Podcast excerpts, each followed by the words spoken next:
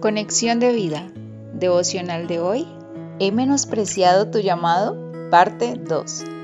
Dispongamos nuestro corazón para la oración inicial. Padre, aquí estoy disponible en todo momento para ti. Acepto tu llamado con gusto y me dispongo para ir y predicar tu palabra. Amén. Ahora leamos la palabra de Dios.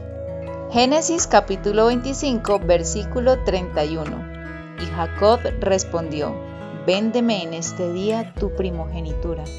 La reflexión de hoy nos dice, si bien es cierto que lo que hizo Jacob para conseguir la bendición que le correspondía al primogénito no fue la correcta, podemos analizar con su ejemplo lo que es apreciar, tener en alta estima la bendición de Dios. Jacob conocía cuán importante era recibir esto de Dios por eso decidió buscar incansablemente la bendición de su padre Isaac. Pero esto que sucedió era algo que el Señor ya conocía, pues aún desde antes de que Jacob y Esaú nacieran, se le había revelado a Rebeca cómo su hijo mayor sería el que serviría al menor.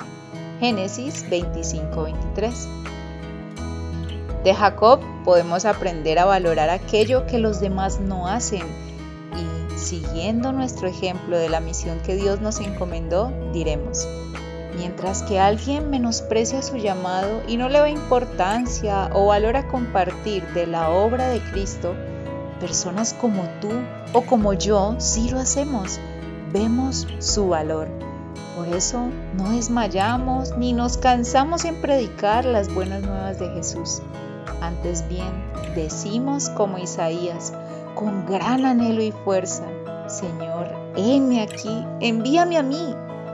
Este es un grito que sale de nuestro corazón diciendo, yo quiero ser tu instrumento. ¿Nadie más quiere ir? Yo sí quiero, Señor. Y como hizo Jacob, no te soltaré hasta que me bendigas. Génesis 32, 26. Es decir, no dejaré de persistir en pedirte que me envíes a mí. Hermanos, sigamos el ejemplo de Jacob en cuanto a su persistencia y tenacidad. Valoremos nuestro llamado y digámosle al Señor, yo acepto con gusto la misión que me has encomendado. Visítanos en www.conexiondevida.org. Descarga nuestras aplicaciones móviles y síguenos en nuestras redes sociales.